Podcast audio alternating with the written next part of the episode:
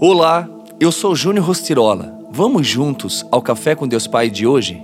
Convide Jesus para um café, que nos reconciliou consigo mesmo por meio de Cristo e nos deu o ministério da reconciliação, ou seja, que Deus em Cristo estava reconciliando consigo o mundo, não levando em conta os pecados dos homens, e nos confiou a mensagem da reconciliação. 2 Coríntios 5, 18b e 19.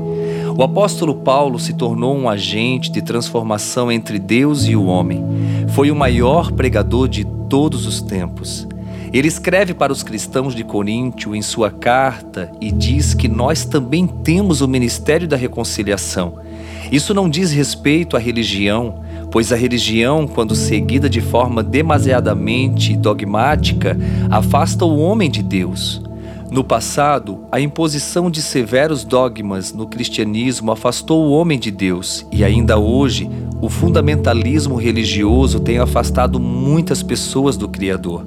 As religiões estão contaminadas quando não põem Deus e o amor dele como centro de tudo. Ao nos lembrarmos de que o pecado nos separa de Deus, compreendemos o motivo de precisarmos da reconciliação que Cristo nos provê.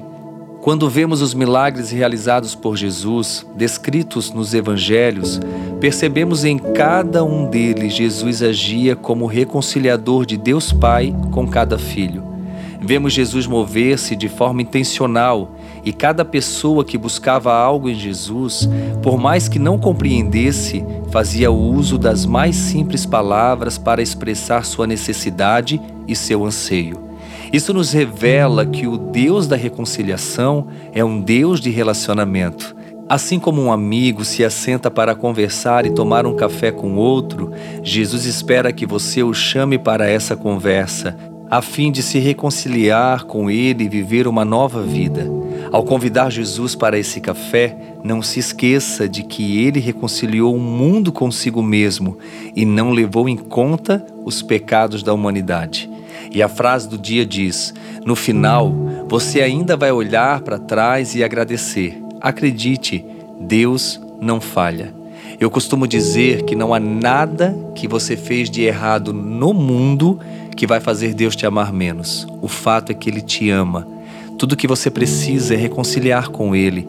Eu não sei como está o seu coração, eu não sei como está a sua vida, eu não sei quais passos você tem dado, mas uma coisa é certa: se neste dia você decidir dar passos em direção a Ele, você com certeza receberá dele todo o amor que ele derramou na cruz do Calvário, dando a sua própria vida e levando sobre si os nossos pecados e o castigo que nos traz a paz, estava sobre ele pelas suas pisaduras, eu e você fomos curados, sarados, libertos para viver uma vida livre e uma vida feliz aqui na terra.